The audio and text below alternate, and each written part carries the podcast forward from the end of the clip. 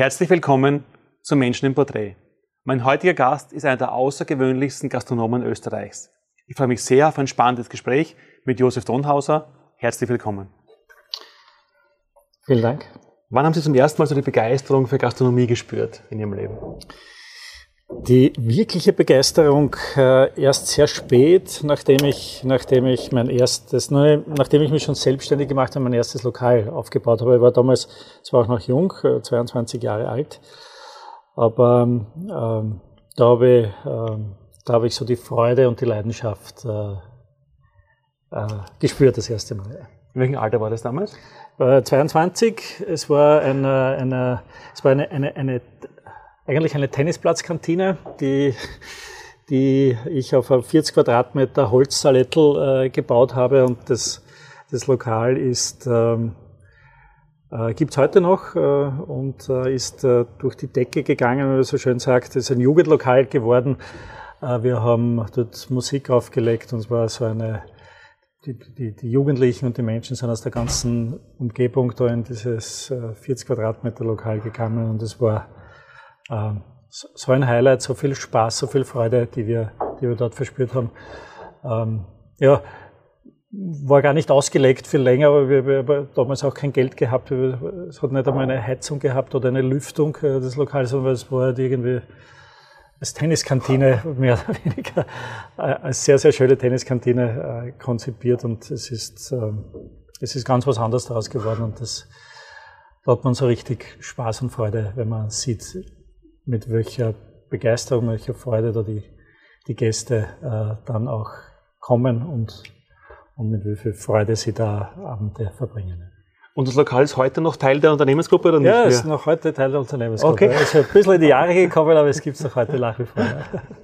Und 1995, dann kurz danach, haben Sie den Familienbetrieb übernommen? Äh, drei Jahre danach habe ja. ich die elterliche Konditorei übernommen. Ähm, ähm, ja, äh, ich komme noch aus einer Generation, äh, wo, wenn man in der Gastronomie ist oder, äh, in diesem Bereich oder überhaupt in einer Unternehmerfamilie, dann ist der erstgeborene Sohn der, der sozusagen den Familienbetrieb weiterführen muss. Und ich wünsche an jeden, dass das jedem Unternehmer, der zusieht, tut das euren Kindern nicht an. Das sollen völlig das tun, was sie gern tun. Äh, äh, wenn ich schon Ratschläge gebe. Aber bei mir war es eben so, ich, ich, ich habe dann äh, hab Zuckerbäcker gelernt oder äh, lernen müssen und habe dann 95 dann die, eine ganz kleine elterliche Konditorei im südlichen Niederösterreich übernommen. Aber das heißt, der Einstieg war gar nicht freiwillig, weil Sie mussten übernehmen, haben Sie vorher gemeint? Also, also es hat mich jetzt niemand mit der Peitsche dazu geprügelt, aber, aber ähm, hätte ich eine freiere Berufswahl gehabt, wäre ich wahrscheinlich, hätte ich diesen Weg nicht eingeschlagen. Könnte ich. Also mit, mit hoher Wahrscheinlichkeit nicht. Ja. Wir haben damals so die Freunde reagiert, das, Freund, das, das Umfeld, als Sie dann quasi in den elterlichen Betrieb hinein gestoßen, gezwungen, freiwillig gegangen sind? Naja, es hat sich natürlich schon mit der Ausbildung auch abgezeichnet, dass ich halt ähm, nicht den universitären Lehrgang äh, absolviere, sondern ins Handwerk gehe. Damit war dann die Übernahme des, elterlichen Betriebes nur logische, die logische Konsequenz daraus. Und äh, somit war auch das Umfeld nicht sonderlich überrascht, sondern ich habe erfüllt, äh, wozu ich, äh, wo, wozu ich äh, committed war. Ja. Also äh, war keine Überraschung zu diesem Zeitpunkt. Der elterliche Betrieb war damals schon, waren, war Sie zweite Generation oder waren Sie schon eine dritte oder vierte Generation damals, als Sie übernommen haben? Nein, es war zweite Generation, kann man sagen, ja. Ähm, war eine, äh, bin, bin sehr blauäugig in dieses Abenteuer gegangen, weil, äh, weil äh, kann, mich, kann mich noch sehr, sehr gut erinnern. Ich erzähle das auch sehr oft. Äh, bin mit meinem Vater, der damals in, in, eben ins in die Pension ging, zu einem Berater gegangen, so wie man das eben tut und sagt, wie kann ich steuerschonend und, und, und, und einen, einen Betrieb übergeben. Und wir waren, glaube ich, da bei einer Wirtschaftskammer äh, in einer Beratersituation und mein Vater überreicht so seine Bilanzen und der schaut die durch und sagt, also steuerschonend, wenn Sie den Betrieb übergeben, lassen Sie das Ganze mal in Konkurs gehen, das ist nicht rettbar. Und ich bin als junger, äh, als junger Zuckerbäcker sozusagen, ich oh, das ein bisschen blauäugig, und da habe ich gedacht, naja, das können wir jetzt da irgendwie auch nicht machen, sondern meine Eltern haben mir das ähm, ihr Leben lang da, ihr, ihr, ihr Leben da drinnen verbracht. Und ähm, der Berater hat absolut recht gehabt, der Betrieb, die, die Kosten waren eh alle heraus, hat eh jeder gearbeitet, wie er halt kennen hat. Äh, und so viel er eben konnte in der Familie, aber es war einfach kein Umsatz da. Und ich habe mich dann trotzdem entschieden, ähm, so wie ich das in vielen, vielen späteren Entscheidungen und unternehmerischen Entscheidungen auch gemacht habe, aber trotzdem entschieden, eine gewisse strategische Aussichtslosigkeit in Kauf zu nehmen und den Betrieb dann trotzdem zu übernehmen und meine Eltern nicht auf ihren Schulden sitzen zu lassen. Da haben wir gedacht, irgendwie wird das schon gehen. Äh, und da haben wir Hemden hinaufgekrempelt und haben halt äh, gestartet. Klingt nach einer sehr herausfordernden Anfangszeit. Was war damals die größte Herausforderung, um diese Trendwende zu schaffen oder diese Kehrtwende? Ich glaube, äh, ausreichend Schlaf zu bekommen. Wenn ich so zurückerinnere, ich habe, habe damals schon bei meiner Tennisplatz äh, äh, Kantine gehabt, die, spät in die Nacht hineinging. Dann jetzt mit der Konditorei in der Früh dann einmal in der, in der Backstube stehen. Und dann musste ich ja Umsatz generieren. Also habe ich mir habe ich, hab ich gesagt, wenn es zu wenig Menschen gibt, da in dem Ort, die Bunschkrapferl und Sacher dort haben wollen, dann muss ich irgendwo hingehen, wo es mehr Menschen gibt und bin dann liefern gefahren und bin dann nach Wien gefahren und meine ersten Kunden waren damals äh, äh, der, der, damalige Bankhitterer. Äh, ja, so habe ich den Betrieb sukzessive mit Umsatz versorgt und äh, sukzessive auch äh, die Schulden zahlen können. Und im Bereich Catering scheinbar Blut geleckt damals, ein bisschen. Kann man so sagen?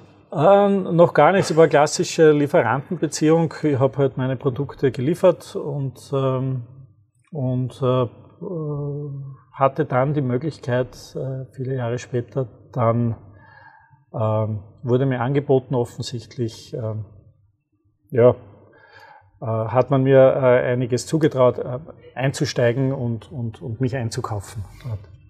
Und die Chance habe ich genutzt. Was war für Sie der erste emotionale, prägende erste Erfolg? Ich würde tatsächlich sagen, mein erstes Lokal mit 22 am Tennisplatz, weil das war so eine überragende Erfolgsstory, mit die, die alles äh, die kühnsten Erwartungen übertroffen hat und ich habe nicht gewusst, wie, wie, man, wie man passiert. Äh, so viele Menschen sind da gekommen. Ähm, habe es gar nicht fassen können. Es war wirklich der erste unbedarfte Einstieg und äh, es war überwältigend. Wie haben Sie es geschafft damals? Weil man so Tennislokale wird es ja hunderte geben in Österreich. Was war das Geheimnis? Gab es ein Geheimnis? das sind eh offene Geheimnisse anders machen als alle anderen und eben nicht als Tenniskantine ausrichten, sondern als, als Lokal, äh, als, als Jugendlokal, wo halt zufällig daneben Tennis gespielt wird. Und das hat sie, dürfte sie optimal und super äh, ergänzt haben. Ja. Cool. Das klingt nach einem sehr erfolgreichen Start, nach viel Erfolgen und gleich Begeisterung und die Kunden waren begeistert. Gab es auch Scheitern zu Beginn einmal oder wirklich Niederlagen? Also es gab äh, immer wieder Scheitern und, und später massives Scheitern auch. Ähm, aber ich hatte das Glück, dass zumindest der, der erste Hit, äh, äh der, der, erste, der erste Schlag sozusagen ein, ein Hit geworden ist. Der zweite dann mit der Übernahme der elterlichen Konditorei war schon ein bisschen äh, äh, holpriger. Ja, und so ist es dann dahingegangen. Der dritte war wieder erfolgreich vierte war holpriger. Und so ist es halt immer dahingegangen, aber es, der Weg ging nicht immer nur nach oben. Sie haben jetzt kurz erwähnt, so Scheitern gab es jetzt später, größere Scheitern. Was war so das größte Scheitern in der Laufbahn? Oder? Also das, das größte Scheitern war sicherlich ähm, ähm, ähm, 20 ähm, 12 dann, ähm, als ich äh, mit einem Schlag äh, über knapp, knapp 90 Prozent meines Geschäftsfeldes verloren habe. In dem Fall den damaligen, äh, das damalige Rail Catering. Äh, und das waren dann doch schon einige äh, hundert Mitarbeiter und war doch schon äh, 35 Millionen Umsatz. Ähm, und das so von heute auf morgen mit einer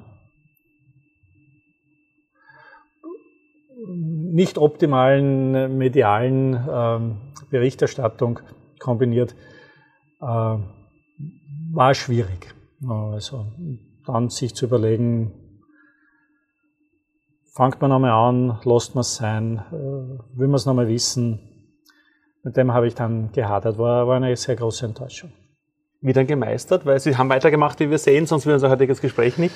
Ich habe weitergemacht ähm, und ähm, so im Nachhinein betrachtet sind manchmal Scheitern und, und so große Zäsuren, wie ich es erlebt habe, notwendig, um noch besser und freier atmen zu können. Und ähm, ja, wenn eine Tür zugeht, gehen mindestens zwei wieder auf. Äh, das ist mein Learning daraus. Und äh, ich habe aus den Niederlagen eigentlich sehr viel Positives, Gott sei Dank, immer wieder ziehen können. Und dann ging es wie weiter? Nach diesem doch sehr großen, einschneidenden Tal? Äh, ja, ich habe mich äh, äh, komplett neu strukturiert äh, und habe wieder von fast null begonnen.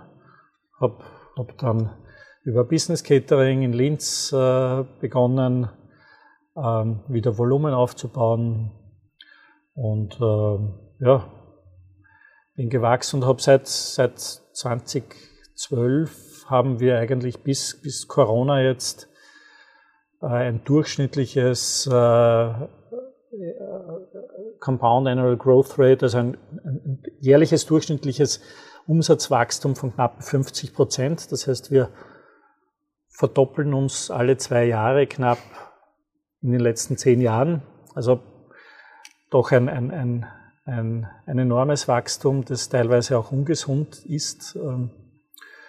Ähm, ja, also das, waren, die letzten zehn Jahre waren eigentlich eine permanente Start-up-Situation, weil mit so einem Wachstum die Prozesse, bis, kaum hat man sie etabliert, passen sie nicht mehr, weil die Größenordnungen nicht mehr passen und, und also man, ist, man läuft permanent äh, äh, einem ruhigen Fahrwasser nach, aber, aber es macht ja trotzdem Spaß, äh, dieses Expansionstempo zu sehen und zu treiben und auch schön zu sehen, wenn, wenn die Mitarbeiter da mitgehen.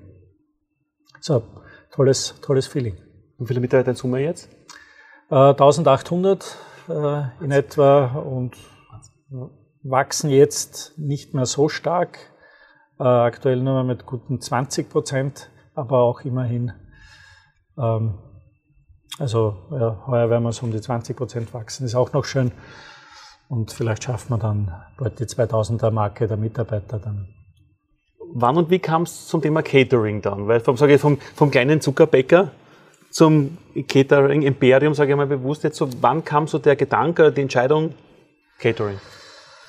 Naja, also die bewusste Entscheidung hat es nie gegeben, so wie ich auch nie die bewusste Entscheidung äh, getroffen habe oder eine, eine grobe strategische Ausrichtung in eine Richtung hatte, sondern ich, ich habe äh, eigentlich dem, dem Serendipitätsprinzip folgend, der Weg entsteht im Gehen, äh, gelebt und gemacht. Das mache ich bis heute und hier habe ich nehme jetzt nicht ein besonderes Ziel, das ich unbedingt erreichen will, sondern wir machen sehr viel, wir tun sehr viel, wir haben Spaß daran, ähm, schöne äh, Projekte zu tun, schöne, schöne Dienstleistungen zu liefern. Und daraus ergeben sich immer wieder neue äh, Themen. Und so war es auch im Einstieg ins Catering. Es hat sich irgendwie ergeben. kein, kein großer Plan dahinter. Können Sie sich noch an den Moment erinnern, wo so die Entscheidung war vom, sag jetzt überspitzt, vom Zuckerbäcker, der wirklich jeden Tag in der Früh selber in die Backstube geht, zum Unternehmer, der nicht mehr selber in die Backstube geht? Wann war diese Entscheidung oder dieser Schritt? Ja, also die war, äh, äh, wie, wie, soll ich sagen, ich habe vorhin, ich, ich hab vorhin beschrieben, dass die Übernahme der elterlichen Konditorei jetzt wirtschaftlich ähm, eine, eine schwierige war. Und äh, ab, zu diesem Zeitpunkt war mir sehr wohl klar, dass Größe wichtig ist. Äh, weil in der Situation, in der ich mich damals begeben, äh, be, be, befand, als, als, junger, als junger Zuckerbäcker, der, der einen Betrieb hat, aber keinen Umsatz dazu, kommst du aus dieser Falle nicht heraus. Du brauchst einen Umsatz und eine Größe. Du kannst Kosten optimieren, das kannst du immer, aber wenn du keinen Umsatz hast, hilft dir das nichts mehr. Und, äh, und ähm, so bin ich in der Backstube gestanden mit der Stoppuhr und habe gesagt, wie lange brauche ich für 10 Sachertorten, wie lange brauche ich für 100 Sachertorten, wie lange, äh, wo, wo, sind die? Und habe gesehen, ähm, wie, wie, wie enorme Effizienzsteigerungen man mit der Menge mit, äh, erzielen kann.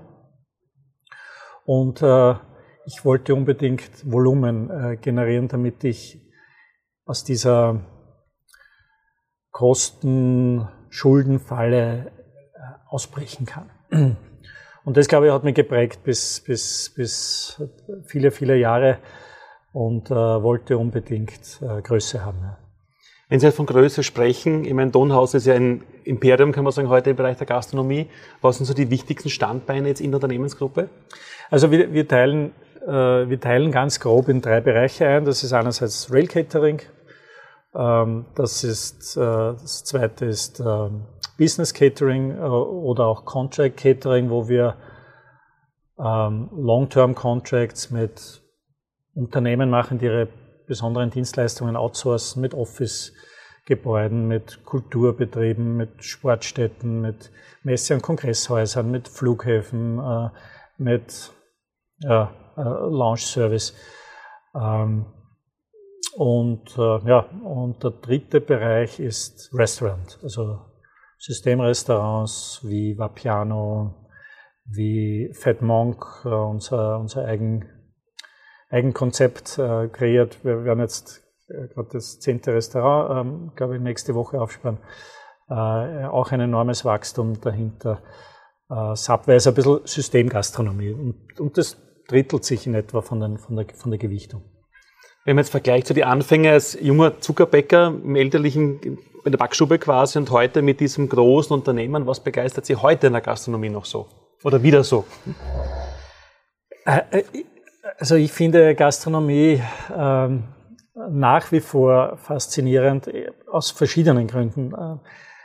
Ähm, einerseits, weil es weil man, wenn man einen guten Job macht, unmittelbar im Gesicht des Gastes ähm, einen Erfolg sieht und spürt, äh, weil, glaube ich, auch nicht zuletzt auch die Pandemie gezeigt hat, dass wie wichtig Gastronomie und das Zusammenkommen der Menschen ist, die Kommunikation. Es ist eine, äh, äh, ein ganz wichtiger Bereich in unserem Leben.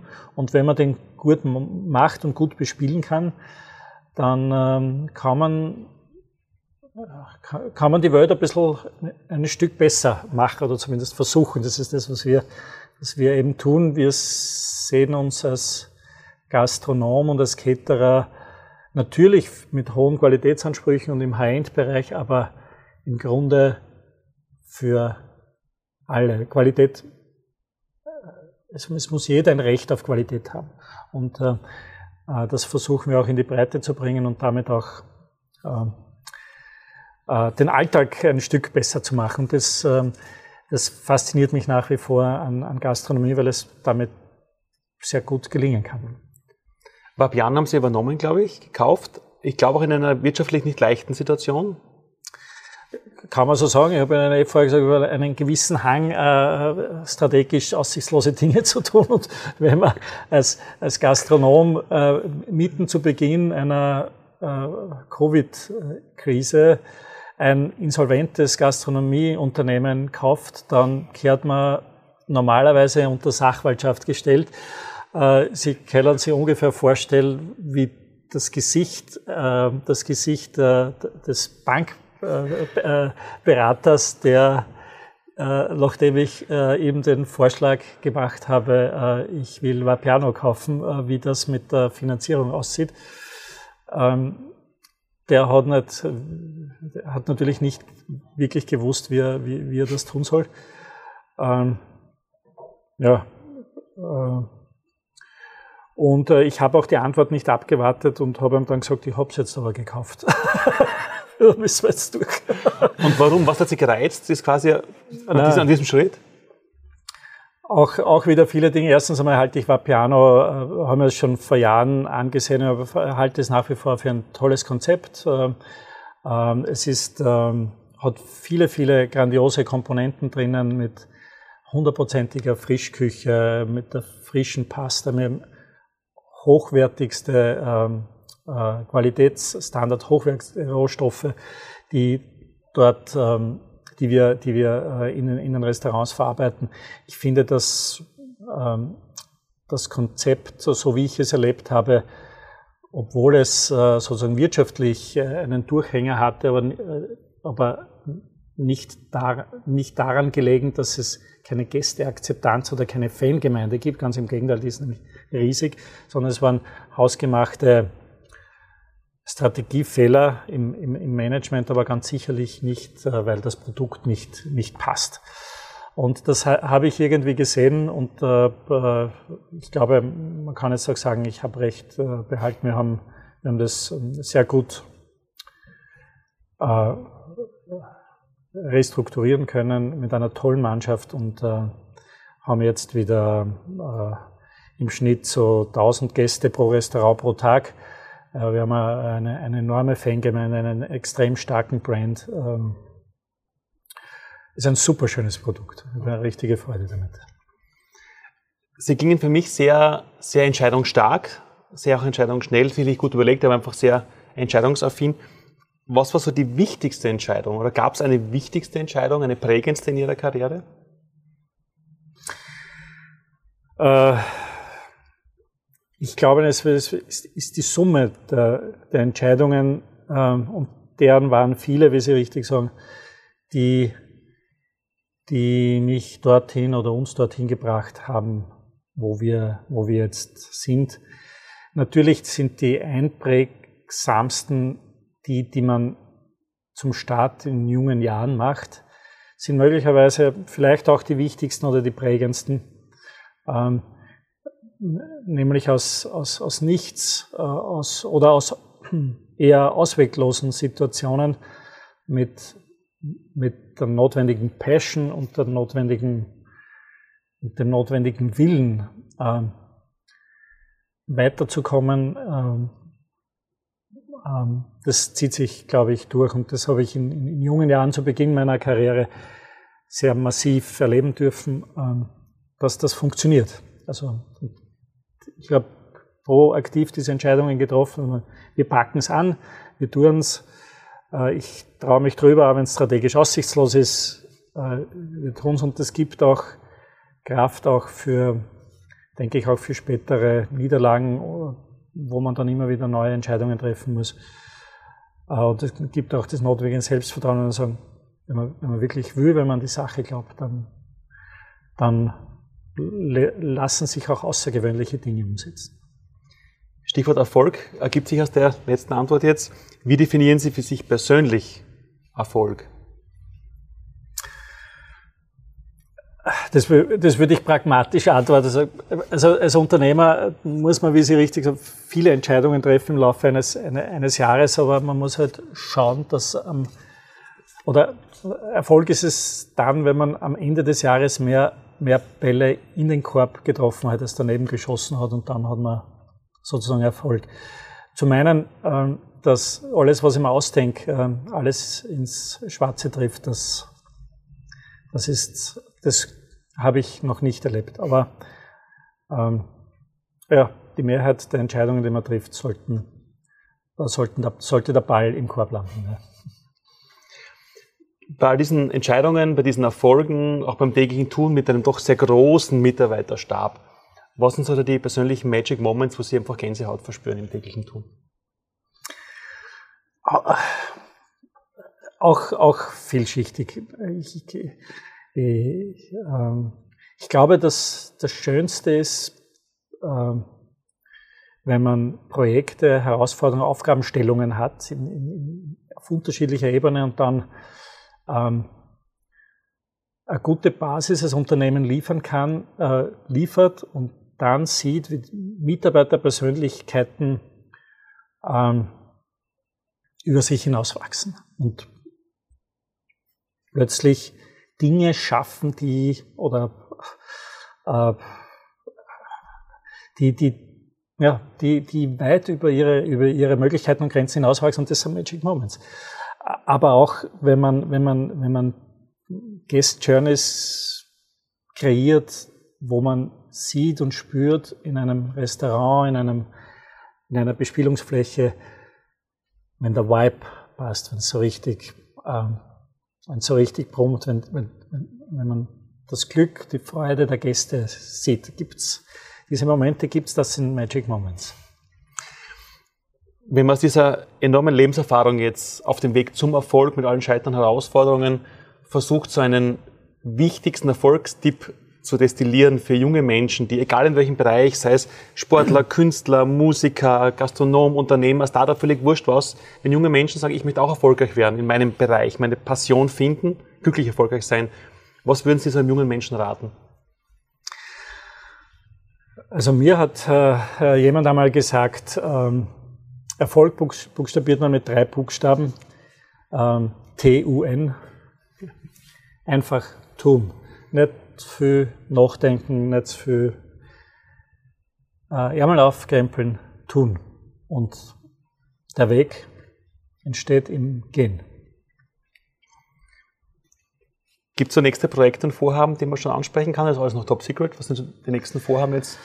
Äh, es gibt äh, keine top secret äh, wir, wir bewegen uns, wir werden uns in dem Bereich, in dem wir jetzt auch tätig sind, auch weiter bewegen ähm, und gehen über die, über die Landesgrenzen schon langsam hinaus. Wir haben jetzt dann in Deutschland gestartet ähm, mit unserem ersten Restaurant vor zwei Wochen in Berlin eröffnet, äh, vor zwei Monaten.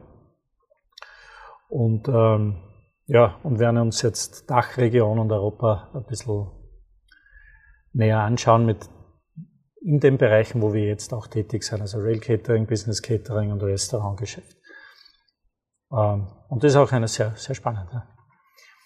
Wenn man jetzt den Erfolgsweg sich anschaut, der Unternehmer, Just Donhaus, auch den Menschen, gibt es Unternehmer und Mensch gemeinsam so quasi eine wichtigste Erkenntnis in ihrem Leben, wenn sie quasi zurückblicken und sagen, okay, das ist für mich jetzt als Mensch die wichtigste Erkenntnis bisher in meinem Leben gewesen.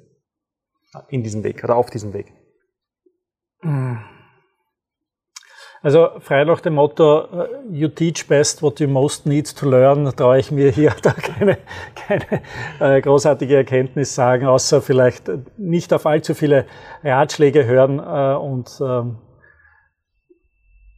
äh, ich würde nicht sagen blind, aber dem Herz folgend äh, das tun, was man tun will, ohne, ohne große strategischen Überlegungen. Es kommt sowieso immer anders, wie man meint. Jetzt haben wir viel gehört, der Lebensweg vom kleinen Zuckerbäcker und der Anführungszeichen elterliche Betrieb bis zum Imperium mit 1800 Mitarbeitern steigend noch, noch große Formen und Ziele. Wenn jetzt in 100 Jahren ein junger Mensch fragt, wer war der Josef Donhauser? Was hat ihn ausgezeichnet? Was sollte man diesen jungen Menschen antworten? Ähm, hm. Habe diese Frage habe ich mir tatsächlich äh, wirklich noch nicht gestellt. Hm. Äh, Wäre schön, wenn, wenn man, wenn man äh, auf mich zurückblickt als, ähm, ähm, als Unternehmer, der, der äh, gestaltet hat und Möglichkeiten zur Gestaltung geliefert hat, auch für die persönliche Entwicklung der Mitarbeiter und zur Weiterentwicklung einer Dienstleistung für, für ein Stück bessere Alltagswelt, in der wir uns bewegen.